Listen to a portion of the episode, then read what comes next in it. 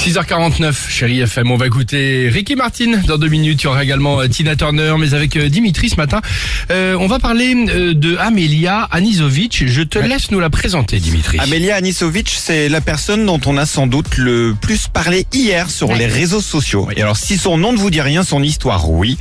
Amélia, c'est cette petite fille ukrainienne qui a été filmée il y a deux semaines, réfugiée à l'abri dans un bunker en train de chanter Libérée, délivrée. Alors sur cette vidéo, les adultes, les enfants, tout le monde l'écoute. Pendant quelques minutes, tout le monde euh, est ailleurs.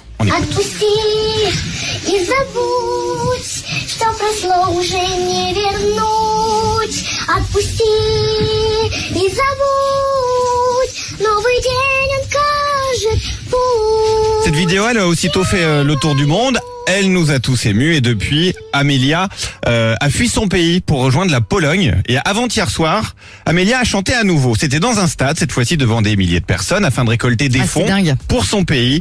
A cappella, dans un silence total, Amelia a interprété euh, l'hymne ukrainien. En français, l'hymne ukrainien, ça veut dire l'Ukraine n'est pas encore morte. On écoute.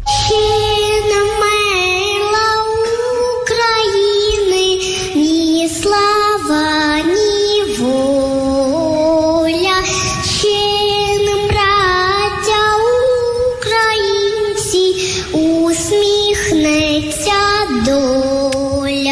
Ouais, c'est Amélia dingue, comme elle est devenue euh, le symbole de la liberté. Hein. C'est, euh, incroyable le buzz qu'elle a fait, cette petite fille. Et Amélie Anisovic, à 7 ans seulement. Ouais, elle est petite en Ouais. plus. Voilà, on voulait, on voulait évidemment vous en parler euh, ce matin et bah, aussi ça fait du bien avec en plus les restrictions de certains réseaux, les réseaux sociaux et Bien là d'en avoir parlé évidemment hier. c'est vrai que c'est la voix des enfants qui porte le plus. Exactement. Merci beaucoup Dimitri. De Ricky Martin, un petit peu de soleil dans notre quotidien avec Undo Stress sur Chai FM.